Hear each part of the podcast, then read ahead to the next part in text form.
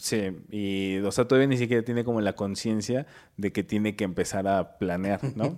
De hecho... que tiene que empezar a ahorrar para su retiro. Sí, hay, gente ya bastante grandecita. Que pensamos en nuestro retiro, amigos. No, y hay gente muy grandecita que todavía no piensa en que tiene que planear su futuro. Su futuro. Sí. Bienvenidos al 16 episodio de Punto y Punto con Franco Matielo y Alberto Guerra. En esta ocasión confrontaremos el futuro versus el pasado. Hablaremos del aquí y el ahora, descubrirás que le puedes regalar un problema a tu yo del futuro y aprenderás que siempre le ganas o le aprendes, pero nunca le pierdes. ¡Empezamos! En un universo donde todo parece mantener un balance perfecto, el equilibrio es lo más difícil de alcanzar. Porque cada superhéroe tiene un archienemigo, cada fortaleza compensa una debilidad. Para los de arriba siempre habrá alguien abajo, aún para la más inmensa oscuridad siempre habrá un rayo de luz. Y lo que estás a punto de ver es la confrontación de muchas de estas oposiciones. Juntos vamos a analizarlos ya sea a favor o en contra. Punto y punto. Nunca sabremos qué pasaría si pudiéramos retroceder en el tiempo. Y aunque podemos planear, no sabemos con certeza lo que sucederá el día de mañana. Sin embargo, el pasado y el futuro tienen algo en común. Están hechos de la misma materia prima, tus decisiones. Hola, ¿qué tal? Bienvenido a este podcast donde punto y punto revisaremos lo bueno y lo malo para que tú elijas qué es mejor. Yo soy Franco Matielo. Y yo soy Alberto Guerra. Bienvenidos. ¿Qué tal, mi queridísimo B... Tiempo. ya me adelanto, ya me adelanto.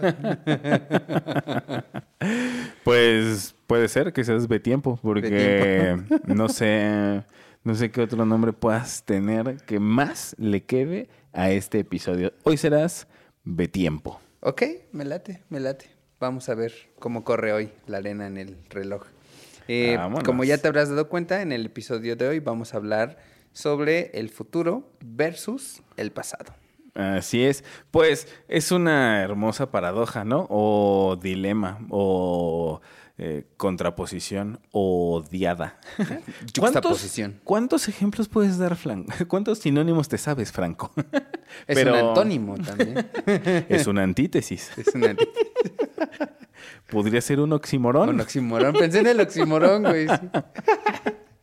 Muy bien. Es, es magnífico, sobre todo para mm, cerrar este, este ciclo, este año, este 2020 tan, tan diverso, ¿no? Tan polémico, tan lleno de emociones. Tan blanco y negro. Así es, con sus altos y, bajos. Lo que pasa es que, híjole, este 2020 ha sido... Día de todo. Eh, sí, ha sido difícil, ha sido claramente complicado para, para todos y bueno, está, está, muy, está muy atinado este tema para llevarnos hacia el cierre de este ciclo y pensar qué es lo que viene para, para todos. Y, y también me, me, encanta este tema como mm, uno de los, de los estandartes del podcast como tal, ¿no? De hablar de una contraposición de dos elementos y buscar cómo podemos encontrar puntos a favor y en contra de, de ambos. Esta, esta diada, esta dicotomía, mira, así, a ver cuántos. Sí. Los vamos a ir marcando. Saca, saca lápiz y papel que hoy vas a aprender vocabulario, mijo. Entonces... Palabras para confundir a tu tío. ya empezó la clase. Tú aviéntate dos, tres, oximorón, dicotomía y ya. ¿Dónde estamos? Bueno, pues este tema del, pasado y el futuro me, entusiasma, me llama la atención, me gusta que, vayamos a, abordarlo, porque siento que puede haber varia tela de dónde, de dónde cortar. Y em, si te parece bien, podemos empezar planteando el eje fundamental que los, los distingue y a partir de ahí podemos ir como, como deshebrando, ¿no? Y entonces, el factor fundamental que, que distingue la línea del tiempo es el acceso que tenemos a estos, estos dos eh, espacios temporales. Al final la línea del tiempo es una línea.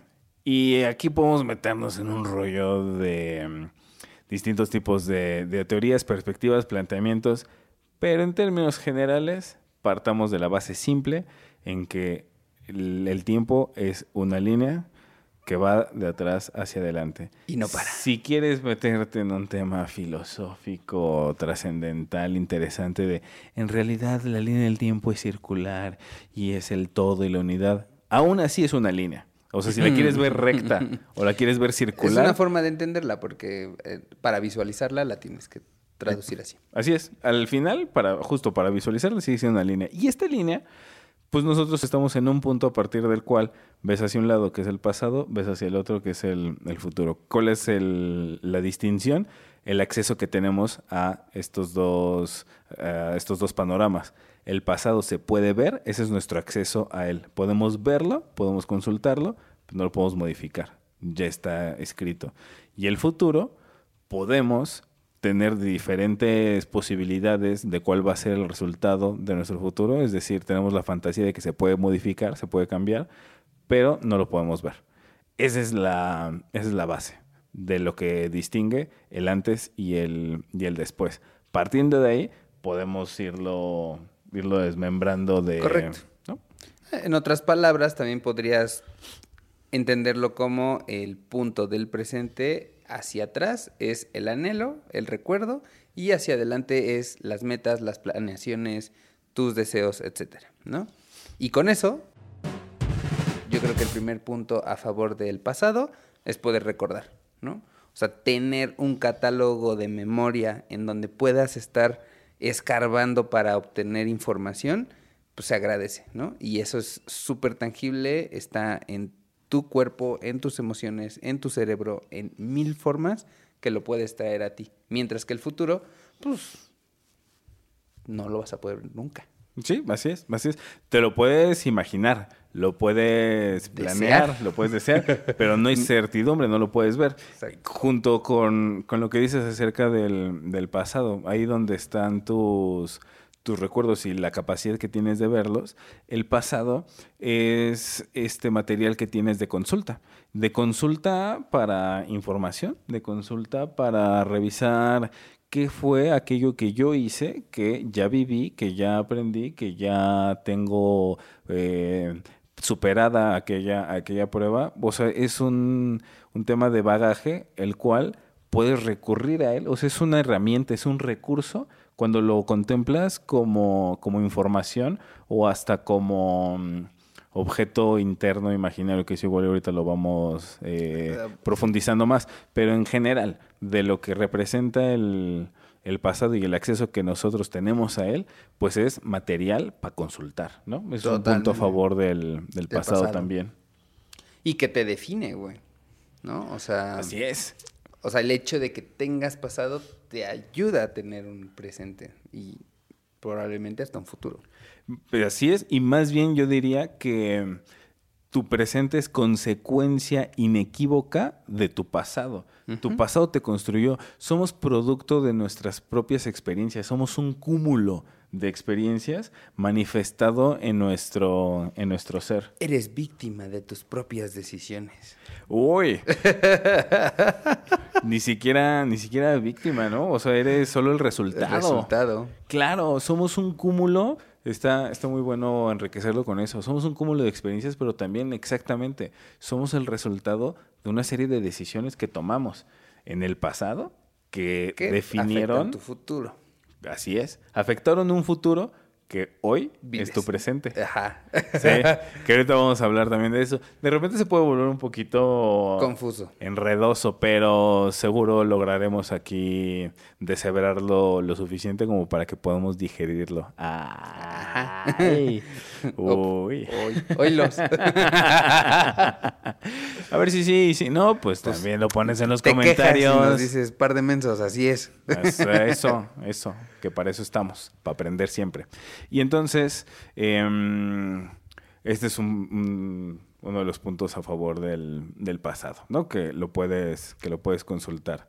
Em, sobre, el, sobre el futuro, un punto a favor es el enorme abanico de posibilidades que representa. Es decir, al final va a terminar por concretarse y consolidarse un, un evento, una, una, decisión, una situación, una experiencia. Esa es la que va a ser real y la que va a suceder y en algún momento va a convertirse en pasado y entonces va a estar concreto, consolidado y inamovible, ¿no? Ya, ya, ya hecho. Sin embargo, mientras no ha sucedido este momento futuro, hay un abanico enorme de alternativas que podrían ser factibles, que podrían llegar a suceder. Y eso es un, es un gran punto a favor, el saber que hay oportunidades diferentes y que depende de nosotros y de las decisiones que tomemos y de las acciones que, que pongamos en marcha, cómo se va a concretar ese futuro. Los resultados que vas a tener. ¿Nunca has jugado a esto de que se preocupe el veto del lunes? ¿O que se preocupe el franco de enero? Claro, claro, claro. Sí, sí, sí. Como que se lo avientas al, así al futuro. Ah, eso me, me gusta decir esto es problema de el Franco de lunes. Sí, sí, Hoy, Yo, a mí ya me vale ver. Sí, sí, sí. Yo ya cerré el changarro. El Franco de viernes en la noche ya está eh, embriagándose y no. y no va a ser nada de lo que. Sí, ya no está pensando y esto va a ser problema de la cruda moral que le va a dar al Franco de lunes. de por qué no aprovechó este tiempo. Uy, o de por qué hice eso cuando me embriagué, pero. Eh... No, pero mira, eh, no solo con este, esta broma, eh, me gusta mucho el tema de mm, las posibilidades, como dices, es un punto a favor del, del futuro, porque hasta incluso cómo te quieres proyectar es la decisión que tomas, ¿no? O sea, ante cualquier situación, tú puedes encarar una decisión de cómo te quieres ver en los próximos 5, 10 años, 5 meses, etcétera, pensando en qué tipo de persona quieres ser, ¿no? O qué tipo de persona quieres proyectar a esa decisión. De hecho, una forma de saber que estás tomando una buena decisión es saber si esa decisión que tomaste te va a estar, la vas a traer en tu cabeza en los próximos cinco minutos, en los próximos cinco días, en los próximos cinco meses o en los próximos cinco años, ¿no? Sí, o sea, cómo eso te va a perjudicar y cómo te lo imaginas te puede ayudar a tomar una decisión correcta. Cuéntame más sobre, sobre eso, me hace muy, muy interesante. ¿En qué, en qué sentido? esta trascendencia. ¿A qué te refieres con si lo vas a pensar durante cinco días? O sea, si lo vas a seguir masticando en... O sea, de cuenta, tienes la duda de si tomar el trabajo o no, ¿no? Vamos a poner el ejemplo de que vas a obtener una, una nueva chamba. Pero probablemente no tienes la certeza ni sabes si te va a gustar o no. Pero si te empiezas a cuestionar, ok, en los próximos cinco minutos, ¿cómo me sentiría con esta decisión? En los próximos cinco días, ¿cómo me sentiría con esta decisión? En los próximos cinco meses, ¿cómo me sentiría con esta decisión? Y en los próximos cinco años, ¿cómo me sentiría con esta decisión? Y si en cada uno de los pasos te vas sintiendo más seguro, es que estás tomando una buena decisión. Si en cada uno de los pasos te vas atorando, pues te vas ayudando a darte cuenta que no va por ahí, ¿no? Ok, está muy bueno. No lo, no lo había pensado y nunca he hecho el, ejercicio? y por eso he tomado malas decisiones. no, pero es lo que te decía. Cuando ah, es cierto. Te, intentas proyectar en una decisión que vas a tomar, te ayuda y te es más fácil, ¿no? sí, está... ajá, es como el, veto de cinco años, como se quiere ver. sí, está bueno. Yo algo que, que tomo en cuenta para las, para las decisiones es quien genuinamente sabe tomar una decisión implica una renuncia. Mm. Que, o sea, hay que, hay que saber soltar, hay que tener un desapego. Nada, nada, llega si no sueltas. Sí, y como justo el ejemplo que dices, que estás pensando en una chamba. Entonces, si tomas esa chamba, es porque no tomaste otra. Entonces, para tomar la que sí, tuviste que soltar y renunciar a, a la que, a la que no. Y entonces para mí algo que sí tuve claro desde hace mucho es que si bien sabes renunciar y entonces tomar esa decisión, eh, pues se, empieza a poner un poquito confuso, pero voy a tratar de hacerlo muy claro. ¿Cuál, Es mi, ¿Cuál es mi tema? Que está bien que te plantees el cómo me voy a sentir con la decisión que estoy tomando hoy y si cada vez que te imaginas pasando más tiempo con esa decisión, si es positivo, entonces es una buena decisión. Pero además de eso, si soltaste y renunciaste bien a lo demás, no tienes por qué arrepentirte nunca después. ¿Me explico? O sea, si, si en seis meses dices, hubiera tomado la otra chamba, no la soltaste bien, no renunciaste bien, no fue genuina tu, tu elección. O sea, seguías titubeando. O sea, como que tomaste acciones, pero no había una decisión genuina de fondo. Una vez que mm. tomas una decisión de verdad, si ya la tomaste bien de, de fondo y de corazón, no hay, no hay arrepentimiento, no hay vuelta para atrás. Creo que te lo había dicho alguna vez que cuando traes una idea en la cabeza o tienes que tomar una decisión, una forma de sentir seguridad es que no la tengas en la cabeza, sino la tengas en el estómago. Creo que lo habíamos platicado alguna vez, ¿no? Es, es posible, pero no la, ¿No? recuerdo bien. La, la, cosa es, toma decisiones que sientas con el estómago, porque si están en la cabeza es que todavía no las has bajado, ¿no?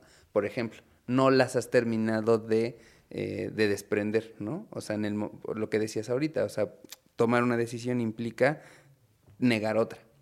Entonces, cuando la tienes en el cerebro es porque estás decidiendo porque estás analizando, estás conservando, pero cuando ya tomaste la decisión baja y en automático la otra la cancelaste, ¿no? Es como un proceso de estómago-cerebro. Está... Análogamente. Sí, sí, sí. ¿Sabes qué se me hace muy irónico? Hay una relación muy estrecha, muy, hay un vínculo muy fuerte entre cerebro y estómago, porque incluso las emociones parten original y genuinamente del, estómago. Aquí hay algo increíble. Tú te estresas y automáticamente hay acidez. O sea, esto es un efecto inmediato. Tienes una emoción y la emoción se refleja en el estómago. Pero estuve curioseando y leyendo un par de cosas y vi que también hay una relación entre el estómago y, y aspectos neurológicos.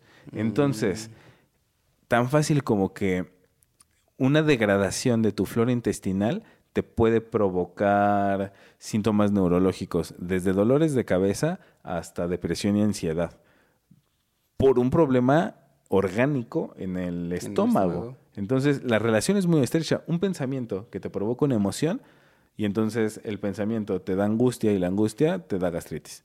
Pero además, tú comes mal y te afectas el estómago, el estómago te afecta el cerebro y el cerebro también hace que te dé ansiedad. Está, sí, hay una relación. Están relacionados. De hecho, hay personas que aseguran son, es, el estómago es otro, otro, otro tipo de cerebro, ¿no? más, más sensible. Pero lo que es interesante es si tú un, día buscas las fotos eh, y desarmas un estómago, las formas que tienen como eh, de las heces que genera el estómago son muy similares a, los surcos, del, cerebro. güey. O sea, hasta físicamente se parecen. Hay algo que a mí me dio mucha curiosidad, que es, no sé cómo se llama la unión del cerebro, creo que es el, cerebelo. Ajá. Mm, desconozco, pero la unión que tiene el cerebro con la espina, que es como una colita, es igual a nuestra colita que tiene el, final del esfínter, güey. Entonces, o sea, si tú armas el estómago, puede generar la forma del cerebro hasta el piquito que tienen en la parte de abajo. Ah, es como muy, muy cagado, güey. Sí, hay una analogía ahí muy, muy interesante. Y pues regresando un poco a lo de las, las decisiones, está muy interesante. Las decisiones determinan cómo va a ser el, futuro, pero para tomar una, una, decisión que sea la mejor para ti, involucra renunciar y dejar eso en el pasado y soltarlo. Sí. O sea, hay un tema ahí de parteaguas. La decisión es parteaguas entre el soltar una de las posibilidades que había, porque yo tomé la decisión y entonces el futuro me brinda un abanico. De ese abanico yo escojo una, pero cuando escojo, elijo que las otras hojas de este abanico renuncio a ellas y se pierden todas. Y vas a perder más porque había muchas opciones y solo puedes escoger una. Y entonces es ahí donde ejercitas la renuncia hacia lo que pudo haber sido. Se sí, se queda en el pasado y te quedas con la que es. Y si, y si sabes renunciar, no tienes por, qué arrepentirte. Exacto. Pero fíjate, punto a favor del futuro, siempre hay esperanza, ¿no? O sea, nadie, no conozco a nadie que vea el futuro sad, ¿no? O sea, que no tenga esperanza que lo que va a venir mañana no esté mejor que lo que viviste hoy, ¿no?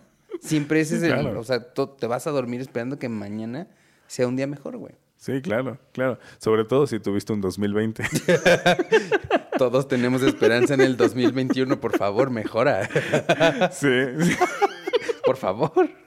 De hecho, ya hasta tengo miedo de que... De pronunciarlo, ¿no? No, es tan alta mi expectativa, ¿no? O sea, sí, que ya es difícil que la cumpla. O sea, como yo ya estoy esperando que sea mejor, así no, va, no va a cubrir mis expectativas porque ya están altas. De hecho, por eso dicen mejor espera lo peor para que lo mínimo que llegue sea algo bueno. Sí.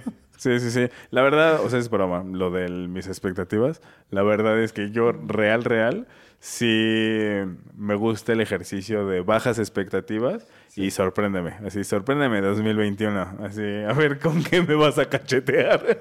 No, me encantaban estos memes muy empezando la pandemia de que, que, iban a madrear a la banda que dijera sorpréndeme siguiente mes. No sé, sorpréndeme mayo, sorpréndeme junio. Porque cada que algún pendejo decía eso pasaba es que fue como una rachita, ¿no? Así de abejas asesinas, este, guerra mundial. sí, sí, sí, solo faltaron zombies. Así fue lo único que faltó. Me cae de madre. Sí. Sí, sí estuvo, sí estuvo interesante este, este año, pero en efecto, el, punto a favor. El futuro siempre hay esperanza. O sea, difícilmente alguien piensa en, en, el futuro de forma negativa como, ah, seguro me va a ir muy mal. Es como, no. No. O sea, 50-50, puede que sí te vaya mal. Es un volado, ¿no? Pero nadie lo está esperando. O sea, todos esperamos, está ahí la, esperanza está puesta en que sea un día mejor. tanto es, eh, es cierto que es un negocio, güey. Los horóscopos, las apuestas, todo tiene, todo mundo tiene esperanzas en ganar, en mejorar su vida, en todo. Uy, claro, vale, no hombre, o sea, si lo vemos así, algo que a mí me resulta fascinante es eh, cómo incluso la macroeconomía se puede mover por la especulación. La especulación que está de la mano con la esperanza. Y la esperanza sí es positiva. La esperanza es, yo tengo la esperanza de que venga lo, mejor. Pero ya comparado con un tema de cómo se mueve el sistema económico, un, un pequeño ejemplo.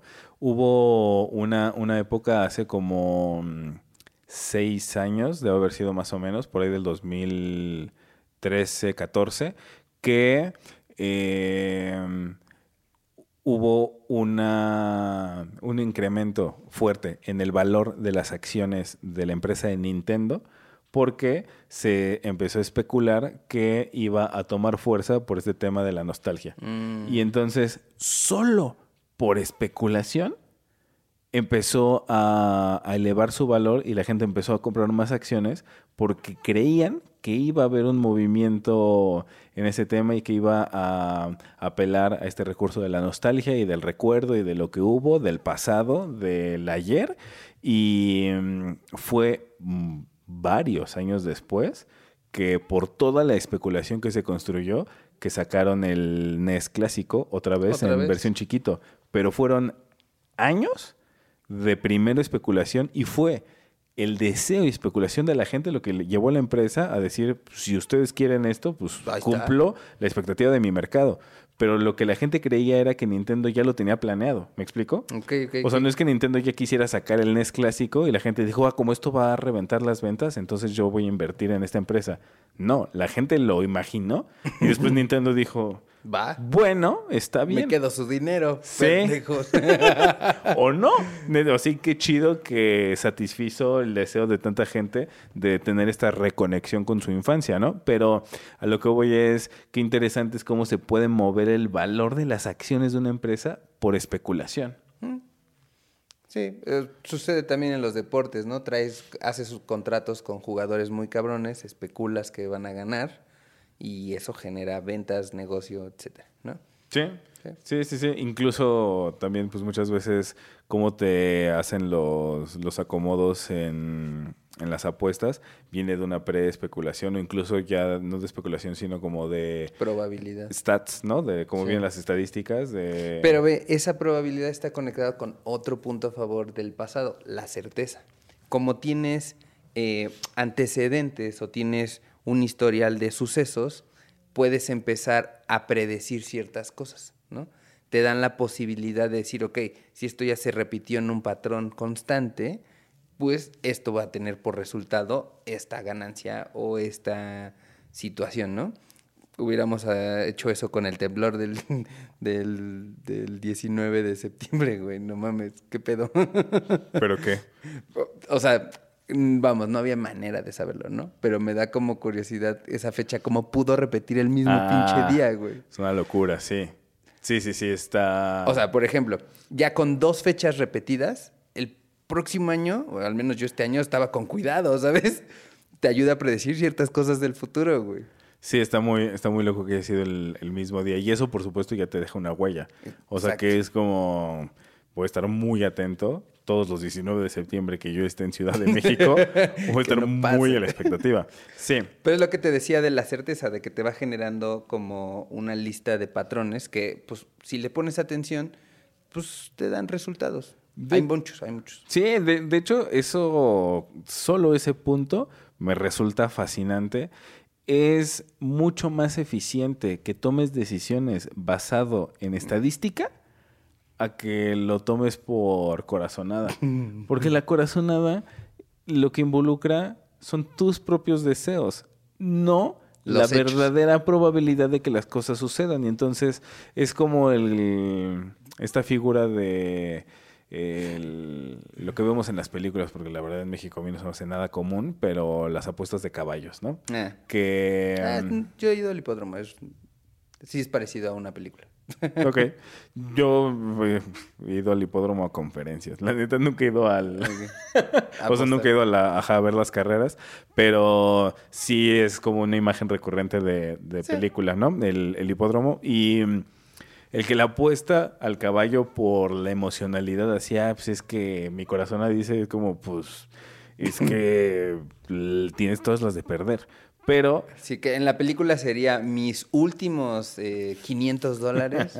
el último que me queda, lo voy a apostar. y la corazonada. En los, en, los caballos y en las apuestas siempre hay una muy buena probabilidad de que, de que pierdas.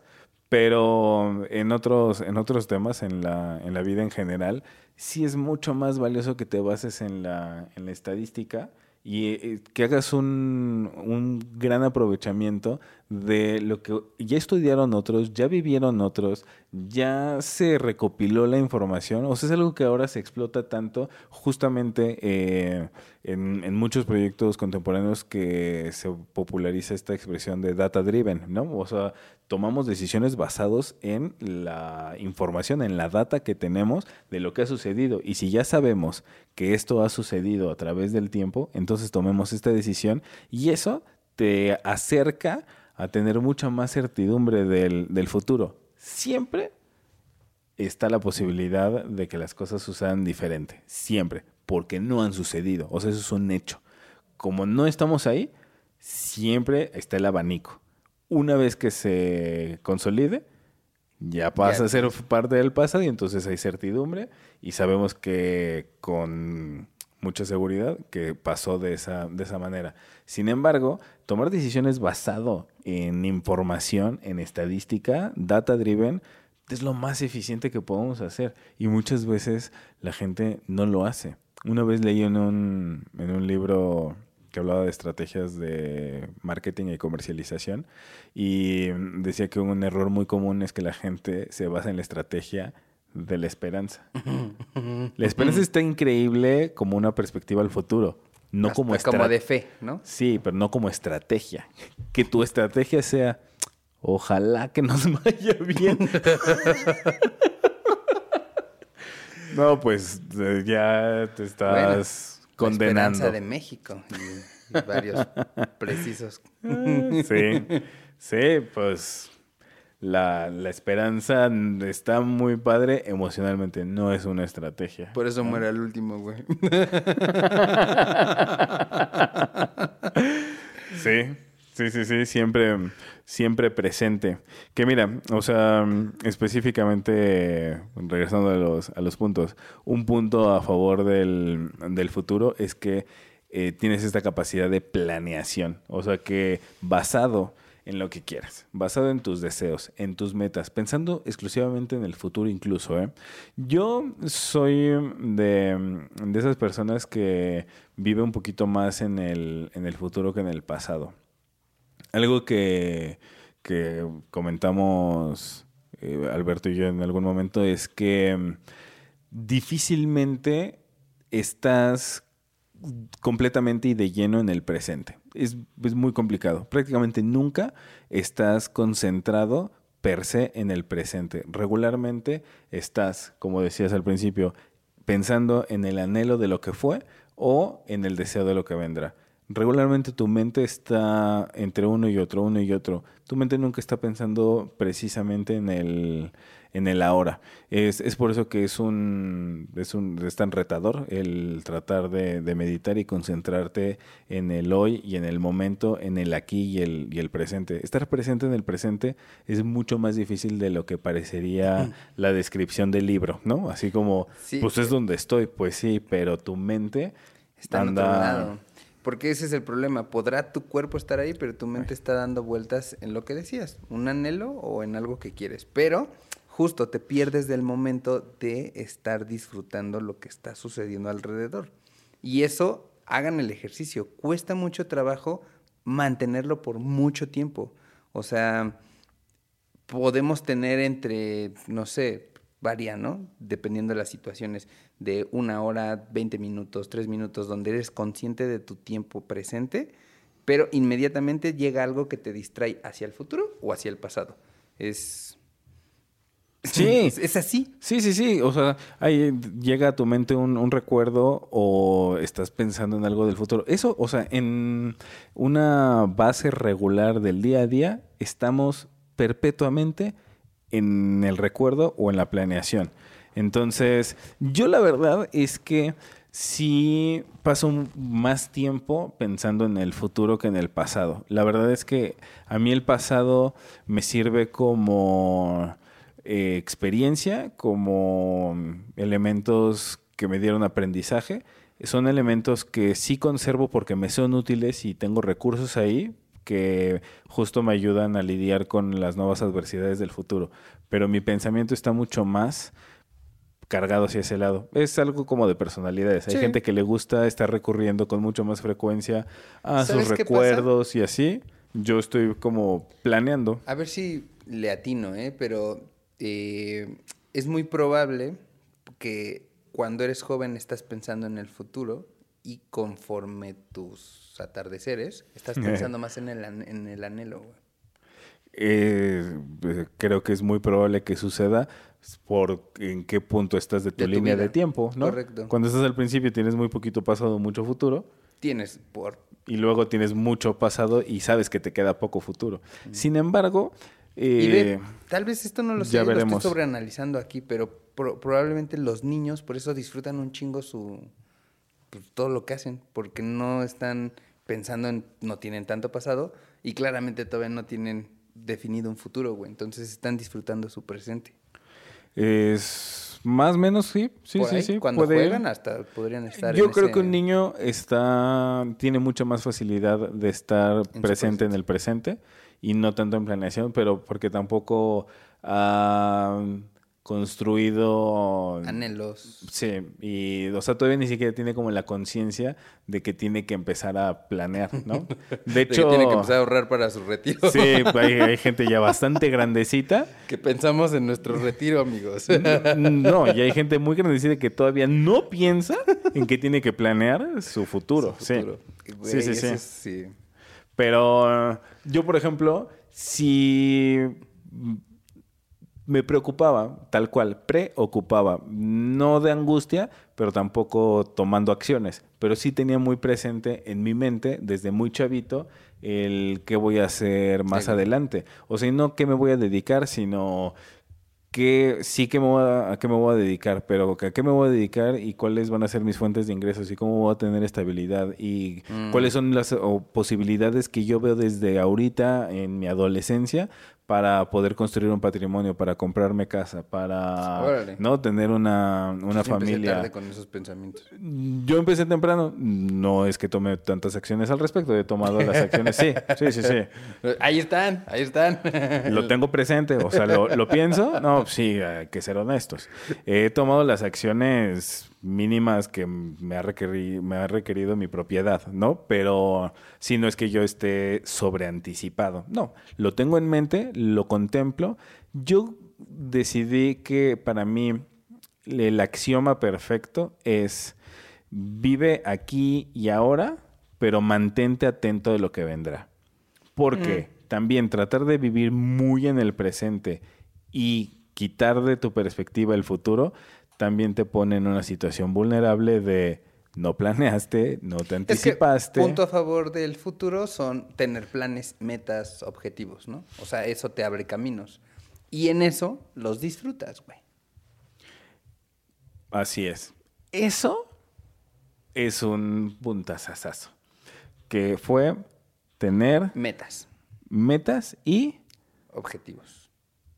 Y deseos. Ah, perdóname. Sí, los tres. Eso. Es que. Es que estamos con muchos sinónimos. Espero que estés así tomando nota. Después vamos a vamos a publicar.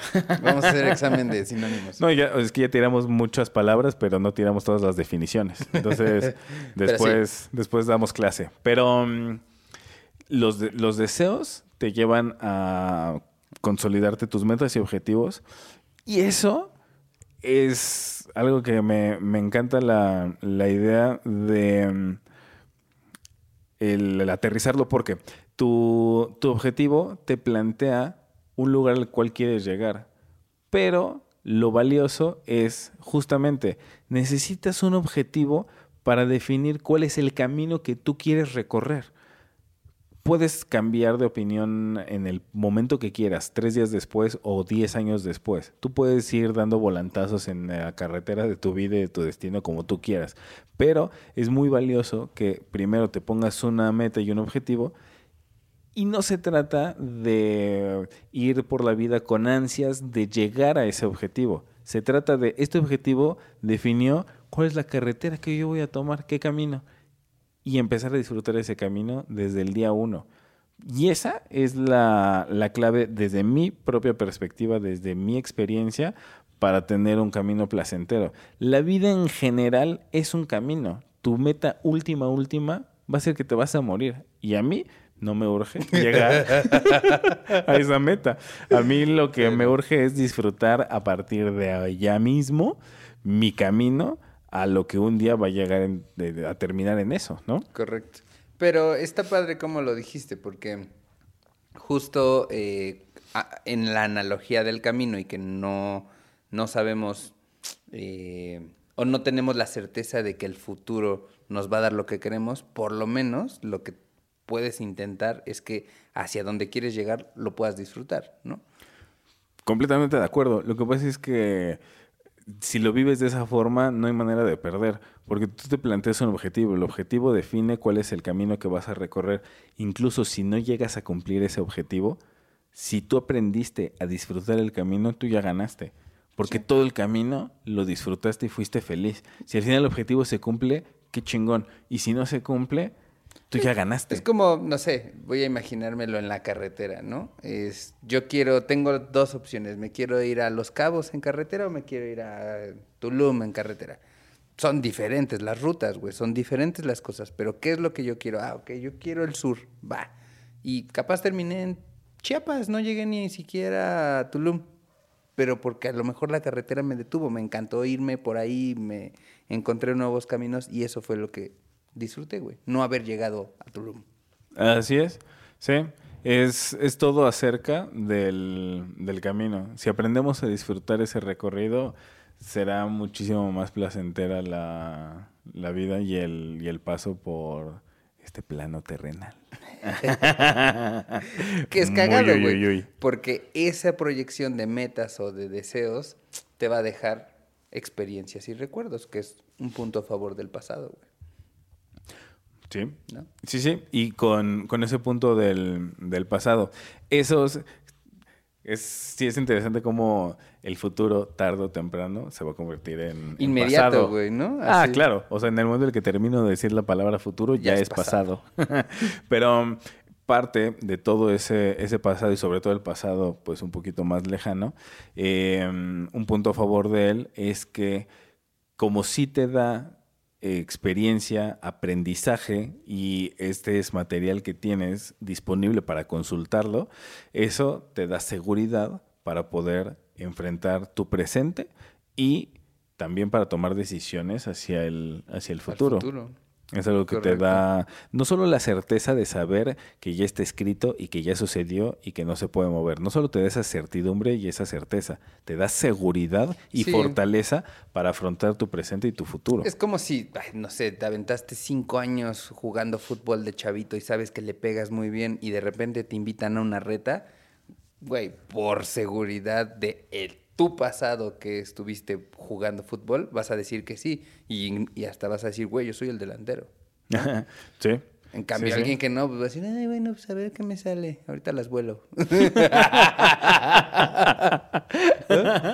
Pero sí, es la realidad. O sea, el hecho de tener éxitos pasados te da mucha seguridad para enfrentar retos. Éxitos o entrenamiento, ¿no? Ah, y hasta derrotas, güey, ¿no? O sea, todo lo que aprendiste te da un poco de seguridad para enfrentar nuevos retos. De hecho, eso está bien padre también que lo menciones, la derrota. El, las derrotas y las equivocaciones son súper valiosas, es donde más aprendizaje hay. O sea, si todas las ganaste, está muy padre tu experiencia y tu satisfacción, pero quizás no aprendiste tanto como las veces que perdiste. Entonces también no tenerle miedo a la, a la derrota ni a la equivocación. Es muy común que nuestro sistema educativo y cultural nos acostumbre a, la victoria y a tenerle miedo al fracaso, ¿no? Y entonces es como si saco cinco en un examen, estuvo mal y no valgo como persona, porque no, porque reprobé.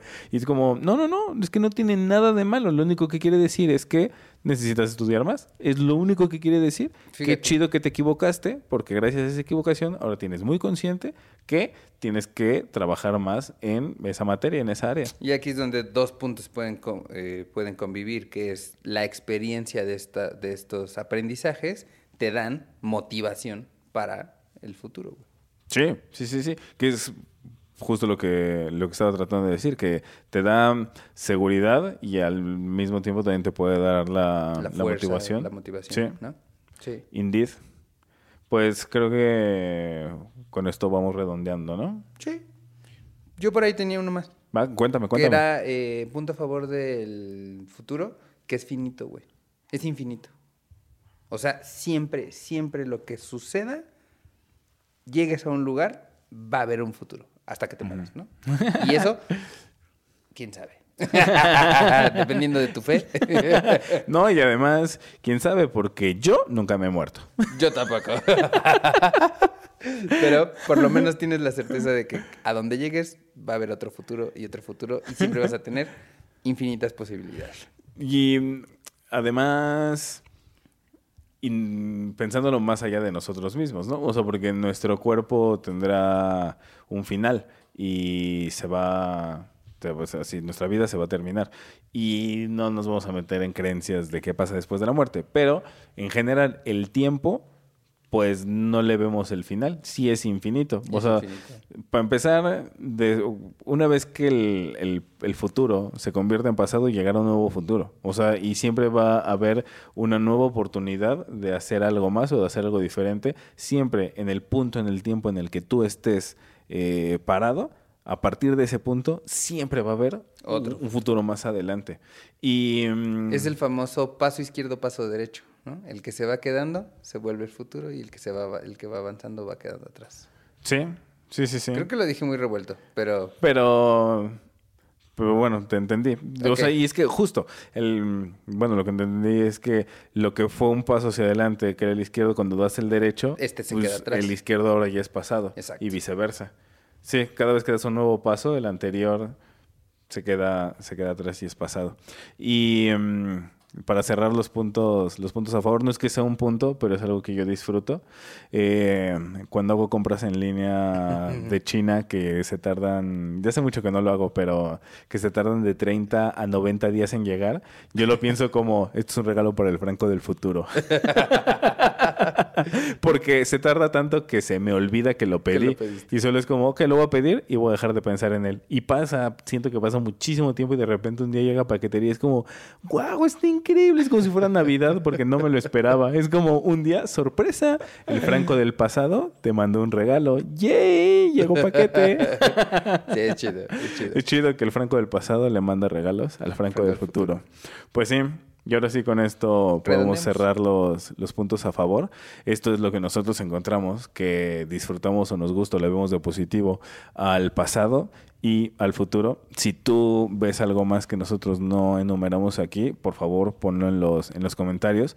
Los que nos han estado escribiendo en nuestras diferentes redes, en Facebook, en Instagram, em, un poquillo también ahí estamos en TikTok y los comentarios que dejan acá cuando está el chat en vivo y también los comentarios que ponen en la, en la sección de, de comments. Muchísimas gracias, nos encanta leerlos y lo que, lo que quieran compartirnos, nosotros lo, lo seguimos revisando, porque siempre te leemos.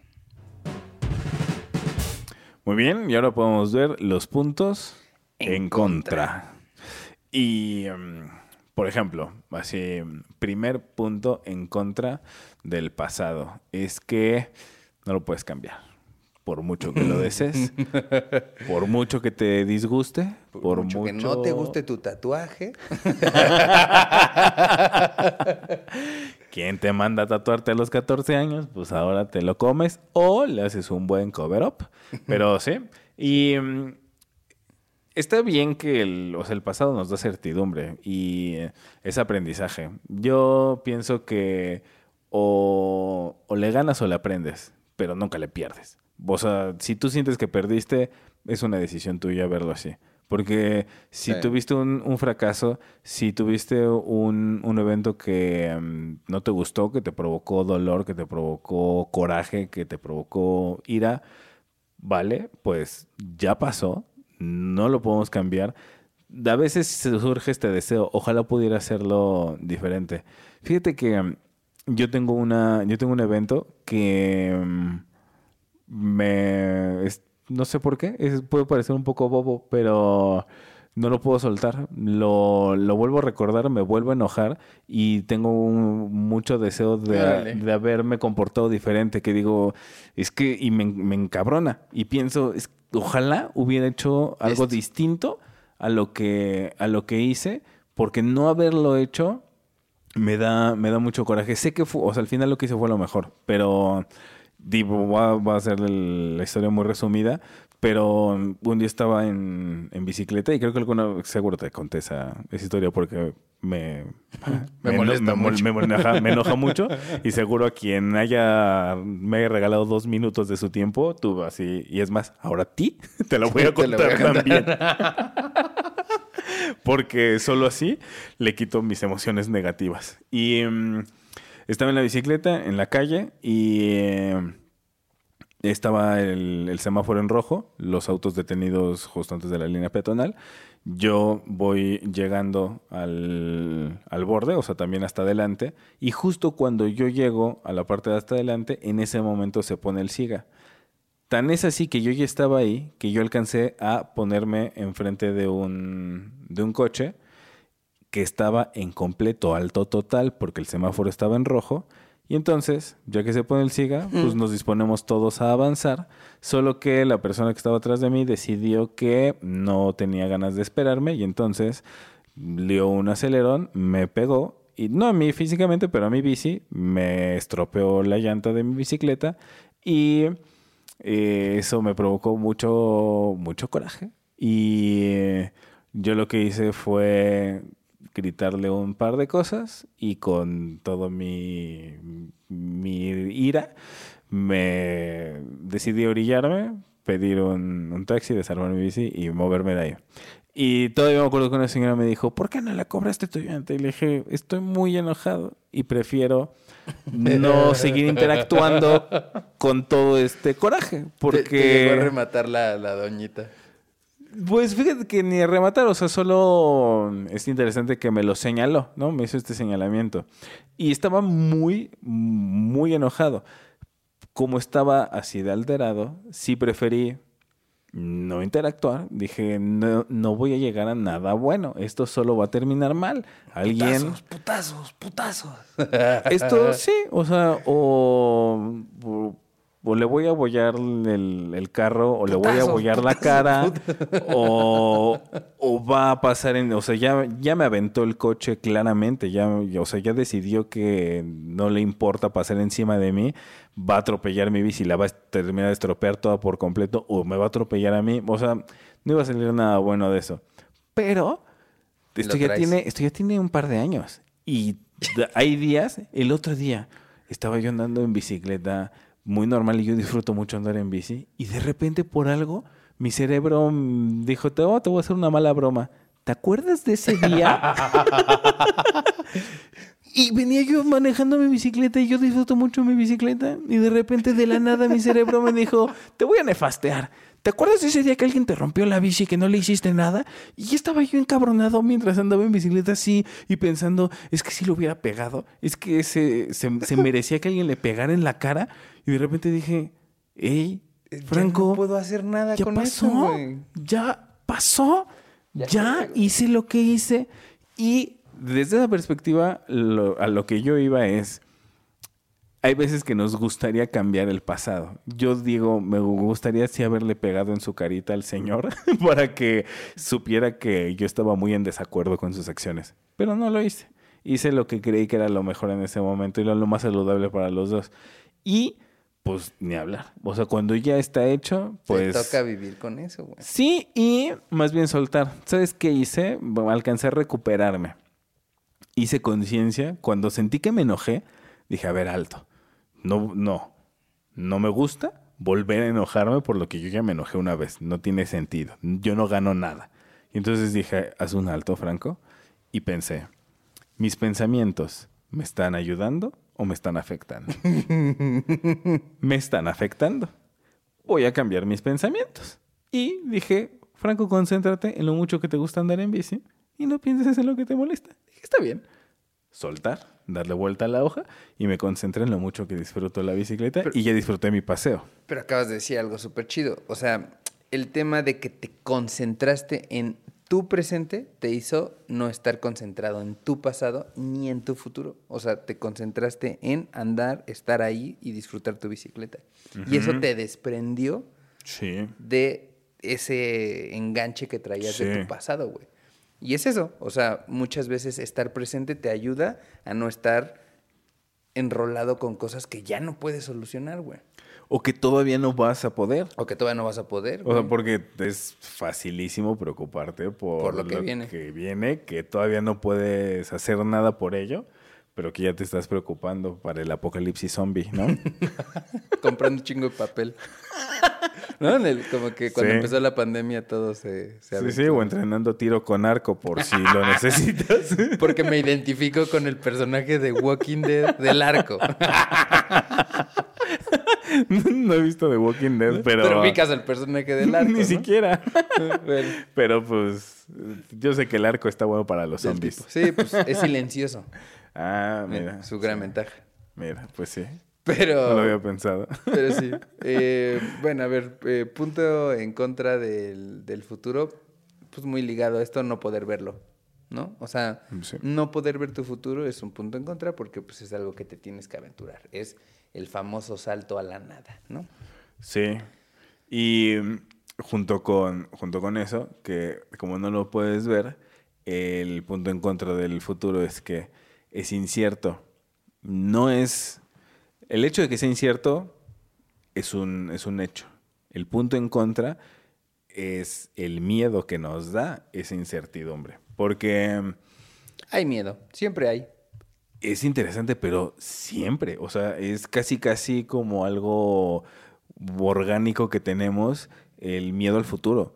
Y es el, miedo a que no sabemos con seguridad cuál va a ser el resultado. Sí, porque tú puedes tener en la mente cómo más o menos puedes solucionar cierta situación, pero ya estando ahí, siempre puede pasar cualquier cosa que te desestabilice. Y, por ejemplo, creo que más allá de que te dé miedo, porque hay mucha gente, y a lo mejor ahorita hay a mí no me da miedo nada. Está perfecto yo creo que el miedo es bueno, o sea, tener miedo es bueno porque también nos hace ser más capaces. O sea, incluso el, hecho de tener miedo a algo te va a ayudar a entrenarte, a prepararte, a, que las cosas no salgan mal y eso por consecuencia trae buenos resultados. El, miedo es algo muy útil para, para, nosotros porque te señala amenazas. El miedo lo, lo tenemos, eh, creo que, mm, voy a atrever a decirlo como anatómicamente, para poder identificar peligros que nos ponen en riesgo. Entonces, el miedo es muy útil en la medida sana. Mira, si quieres existir en el futuro, qué bueno que tengas miedo.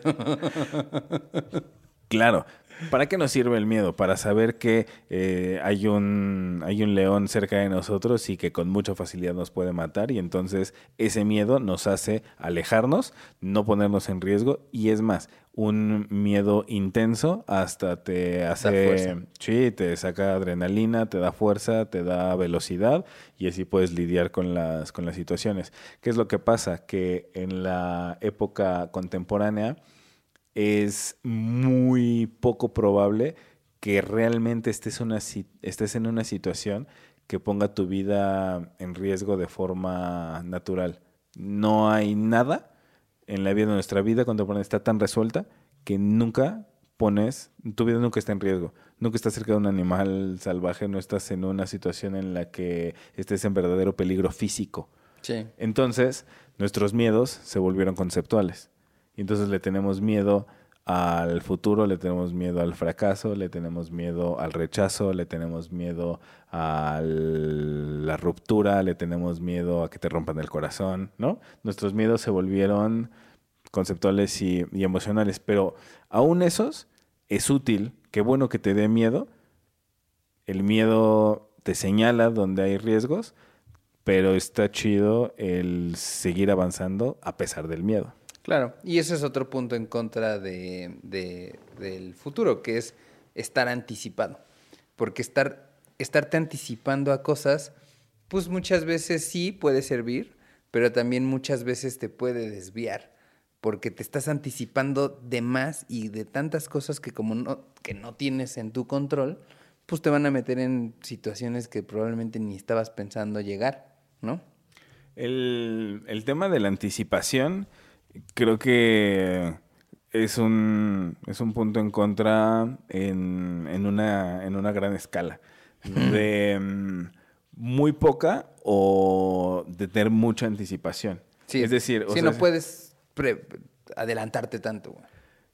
Y quien sí lo quiere hacer, entonces ya estás trabajando de más. O sea, llevas una, llevas una carga innecesaria. Sobre anticipar las cosas eh, se vuelve un desgaste innecesario que solamente te va a traer más preocupación y angustia. Pero el no anticiparte nada, o sea, el no planear tu retiro, no pensar en qué vas a hacer mañana, no, no prever nada sobre así pedir un, pedir un préstamo que no puedes pagar porque te querías comprar ese coche hoy, no es la mejor opción. porque estás pensando en que tuviste satisfacción hoy que compraste ese coche, pero vas a tener muchísima angustia y frustración mañana porque no tenías para pagarlo. Entonces, el no anticipar también es muy, o sea, puede ser muy nocivo, ¿no? Sí, algo, algo que después te termine eh, envenenando y justo porque esa sería una consecuencia de otro punto en contra del pasado, que es no soltar, ¿no? Lo que decíamos al principio. Esas malas decisiones de prever demasiado pueden convertirse en un ¿por qué tomé esta decisión? ¿Por qué tomé esta decisión? Y se vuelve una tortura en la que solito te, te vas a quedar enganchado, atrapado en algo que no te va a dejar avanzar. Claro, eso ni siquiera lo había pensado. Es hasta paradójico, ¿no? Tomaste la decisión por el futuro, pero te dejó en el pasado trabado, güey. Y no se me había ocurrido, pero tiene mucho sentido que si piensas demasiado en una sobreanticipación, planeas mucho, y fíjate que no solo no lo había pensado, no me había dado cuenta que me ha sucedido. Ah, que le, le pongo tanto empeño y tanto, tanto tiempo de mi mente, tanto tiempo de mis pensamientos a tomar una decisión que si esa decisión no cumple con mis expectativas. ¿No te satisface? pero lo que me cuesta mucho trabajo es. Le invertí mucho tiempo como en una anticipación hacia el futuro y después le voy a invertir mucho tiempo en soltarlo. Porque como ya, o sea, para mí es como me salió muy caro en tiempo. O sea, yo valoro muchísimo el tiempo de mi cerebrito. Entonces, si yo ya le invertí tiempo cerebral y le invertí afecto y pensamiento y esfuerzo y análisis a tomar una decisión y al final esa decisión no cumple mis expectativas y no me satisface, entonces me cuesta trabajo ya cuando pasa a ser parte del pasado, como yo ya pagué un precio alto de, de tiempo mental y emocional, entonces me cuesta trabajo soltarlo porque digo, si yo ya le invertí, entonces ahora me frustra mucho más. Porque si hubiera sido una decisión a la ligera, que tomé un jueves en la noche, pues no pasa nada y así fácil vino, fácil se va y ya está. Pero si yo ya le invertí tiempo, entonces ahora me va a costar trabajo. Estás esperando resultados, ¿no? Sí, espero resultados, genero una expectativa y ahora me va a costar trabajo soltarla y decir, no pasa nada, Franco, no te preocupes, ya vendrá algo mejor. Es como, ey, ey, ey, ey, ey. yo estoy pensando mucho. sí, pues mira, yo creo que todo este año nos la hemos pasado así. Yo, por ejemplo, desde que arrancó la pandemia me la he pasado pensando en lo que va a venir, desde, ¿no? Desde lo básico, ya nos van a dejar salir, esto ya se va a acabar, ¿no? Y, y estamos en esa constante búsqueda de, órale, pues siempre quiero ver para adelante, pero pues cuesta, ¿no? Cuando te dicen, no, pues ¿sabe qué otra semana guardado? Es que ahora sí ya viene el pico. Ahora, ahora sí ya viene el pico. tus castigos empiezan a ser tus propios pensamientos de tu futuro, ¿no? Sí, junto con la, con la anticipación. Es, esa, esa parte, en general, este año mm. fue muy complicado, ya lo habíamos dicho, de, de, muchas perspectivas. Esa fue una, una de ellas. El Hubo un, un momento en, la, en el confinamiento, en el aislamiento en esta pandemia, en el que yo pensé que íbamos a estar un periodo controlado de tiempo en esa situación y después iba a venir un parteaguas que nos iba a regresar a la, a la cotidianidad pasada. La vida normal. Sí, sí, o sea, yo sí sentía... Todos queríamos regresar a la vida normal no solo queríamos, yo creí que íbamos a regresar rápido. O sea, mm. hace cuenta que empezamos en marzo el, aislamiento, pasa marzo, abril, mayo, y yo por ahí de mayo pensé, pues yo creo que terminando mayo, mediados de junio. Conciertos, fiestas. Sí, va a haber un parteaguas y vamos a decir, ya se controló, esto ya pasó, y como si abrieran las puertas del recinto donde va a ser el concierto y toda la gente entrar y es como, eh, ya todos somos libres. Y, y no, o sea... Y, ya ni siquiera veo cuándo va a pasar. ya dejé de, de esperarlo, de, o sea, no solo de esperarlo, de pensar en que suceda en algún momento. O sea, la situación, pues, a través de de amedrentamiento o de, pues sí, de, irme dando cuenta de lo que estaba sucediendo realmente y de los hechos, fui entendiendo el, pues es que lo que nosotros entendíamos como la cotidianidad y la normalidad, no sé cómo ni cuándo vaya a regresar a ese, a ese estado original. Entonces, más bien eh, siento que mm, vale mucho la pena el entender o reincorporar en nuestra realidad el, pues estamos ya en una nueva etapa y justo lo que decíamos acerca de aprender a disfrutar el camino. Yo decidí que me siento más tranquilo si dejo de pensar, eh, esperar con, con esperanza o con anhelo el qué día va a llegar esa fecha en la que podamos ir a cines y conciertos y más bien, en vez de pensar en cuándo va a llegar, qué día será, mm, en vez de eso, disfrutar como si estoy viviendo ahora, ¿no? Y más bien ver cuántas cosas se rescatan de haber podido apreciar lo que es realmente relevante en, en la vida. O sea, hubo muchas pérdidas, hubo mucho estrés, hubo mucha angustia, hubo mucha confrontación, pero a través de eso también hay enormes, enormes regalos. El haber podido estar como mm, enfocados nosotros en nosotros mismos, el poder haber tenido una perspectiva hacia nuestro interior, hacia lo que nosotros queríamos sanar. Siento que se dio un, un, espacio de sanación interna para muchos. Yo lo, yo lo sentí en mi, en mi propio camino a través de, de este último año. Y mm, también el poder conectar con la gente que realmente nos importa, aunque ya haya tenido que ser de otras formas, aunque no hayamos podido estar tan cerca, aunque no hayamos podido abrazarnos tanto, pero el estar en contacto con la gente que sabes que quieres que esté presente en tu vida, el saber valorar las pocas pero más importantes cosas y no distraernos en muchas pero irrelevantes. Siento que es un gran aprendizaje que, que sí nos deja de enorme valor este, este 2020. Mira, 2021 va a estar bien complicado, ¿no? Eh, saber qué va a seguir. Eh, creo que vale la pena eh, ¿no? tener muy presente el pasado de este 20, de este 2020, tenerlo muy presente para pues darnos cuenta de lo que realmente nos importa y de lo que realmente vale la pena dedicarle tiempo, ¿no? Porque creo que también vivíamos muy en automático de muchas cosas que hoy día nos hemos dado cuenta que son no tan servibles, ¿no?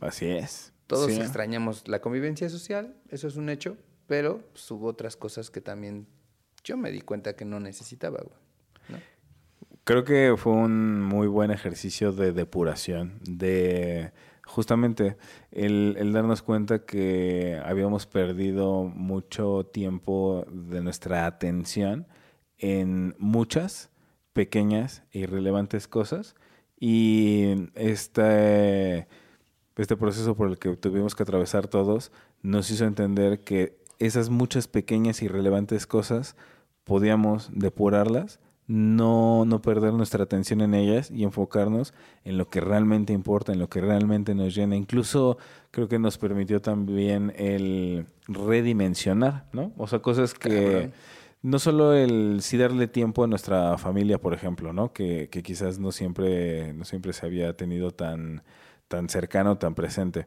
Pero además de eso, eh, tener este momento de darte cuenta que había algo que sí era importante para ti y ni siquiera lo tenías tan claro. Y ahora que lo tienes claro, entonces el poder sí darle atención y enfocarte en ello. Sí. Yo creo que ya estamos muy cerca de las conclusiones, como ves si ya nos podemos pasar a la siguiente sección. Me gusta, estoy de acuerdo. Estos son algunos de los puntos en contra que nosotros vemos de cómo no puedes cambiar el, el, pasado, cómo el futuro siempre te va a generar angustia, pero en general pues hay enormes virtudes y pues esta es la, la línea del tiempo que tenemos disponible en nuestra vida y más bien es sacarle, sacarle jugo. Pero si hay algo más que nosotros no mencionamos que tú encuentras como algo negativo, frustrante o que, que no te gusta del pasado y del futuro, pon en los comentarios porque nosotros siempre te leemos. Correcto. Muy bien, ahora podemos pasar a las conclusiones. Exacto. Entonces, pues, para mí está bastante, bastante claro, como, como de costumbre. Hay, hay cosas buenas en, en, las dos. La verdad es que especialmente en este, en este caso, en el pasado y el, el futuro, creo que es muy muy aprovechable el, el pasado como, como, bagaje, como experiencias, como aprendizaje, como información, como recopilación de data. Como referencia e incluso hasta como una bodega de objetos internos imaginarios, ¿no? O sea, de, de afectos, de recuerdos, de, de momentos felices, de, de cosas que, que, te pasaron y que, o sea, incluso justamente memorias que, que puedes conservar con, con gratitud o con, con, alegría. Entonces, el, pasado es genuinamente enriquecedor si sabes, si sabes utilizarlo. Y el futuro, pues es todo lo que tiene que ver con oportunidades. El, futuro depende de las metas que te hayas puesto y como decíamos, lo de menos es la meta. La meta te define un camino para que sepas hacia dónde quieres caminar y disfrutar cada paso que, que das. Y si sí es importante para ti la meta, no es tan complicado. La meta que sea que tengas, si sabes construir el paso a paso, vas a, vas a acercarte o vas a llegar a, ella y tener satisfacción y posteriormente por oponerte un nuevo objetivo. Entonces, el pasado nos sirve para construir el, el futuro y los dos tienen, tienen puras cosas para ganar. Correcto. Pues muy similar, ¿eh? Mis conclusiones son, ambos son chidos, eh, el pasado y el futuro son increíbles, eh, pero mi conclusión es que ambos son un motor, ¿no? Eh, si tienes el pasado como anhelo, úsalo como esa fuerza que te va a recordar lo que ya viviste para querer algo y el futuro, si quieres tener algo, también es ese, esa, esa combustión interna que te va a mover a dar el paso que sigue y creo que eso es lo más lindo, que siempre vas a tener un algo que te lleve a algún lugar, ¿no? Sea el pasado o tus ganas de querer llegar a otro lugar. Sin embargo, creo que vale mucho la pena, sobre todo por lo que ha venido pasando eh, este último año, eh, disfrutar cada vez más de, del presente. Creo que el pasado y el futuro son estas puertas que sin duda son increíbles, pero nos mantienen ocupados en muchas cosas que nos dejan perder grandes momentos que nos están sucediendo alrededor y que, que no le estamos prestando la atención, ¿no? Eh, en este cierre de año eh, los invito a disfrutar pues lo poco que sea mucho y enriquecedor su presente, ¿no? Qué, qué valioso, sí, el saber disfrutar el, el momento y no perdernos de de justo de nuestro presente, de momentos memorables, de momentos acompañados con gente importante para nosotros por estar pensando en lo que fue o en lo, que, podría ser. Sí, sí, es algo muy valioso y pues justo en esta, en esta época, en este cierre de año, pues los mejores deseos para ti. Y para todos. sí, siempre, ¿no? Que, que venga lo mejor, que pues Así, eh, apoyémonos de esta esperanza que nos dé el futuro. y pues, sea lo que sea que, venga, eh, estamos juntos en esto. Estamos todos, todos acá y también tenemos esa, esa red de apoyo y de soporte, ¿no? Para que afrontar lo que, lo que venga a todos los que nos acompañaron este 2020, a los que nos apoyaron en Spotify, en YouTube, en redes sociales, un fuerte abrazo. Ha sido una gran experiencia compartir con ustedes todo esto que hemos venido encontrando. Sí, muchísimas gracias por el apoyo. Ha habido, ha habido mucha gente poco a poco que nos han, nos han dado su, su apoyo y estamos muy agradecidos. Y pues seguiremos juntos en este 2021. Así es. Y no olviden que este podcast es educativo. Y ya sabes que todos tenemos un pasado, pero no tienes por qué vivir en él. y como cierre, como dijo Alexa Swart, su ex es como el vómito. Los dos estuvieron dentro de ella, pero ella decide si se lo vuelve a comer.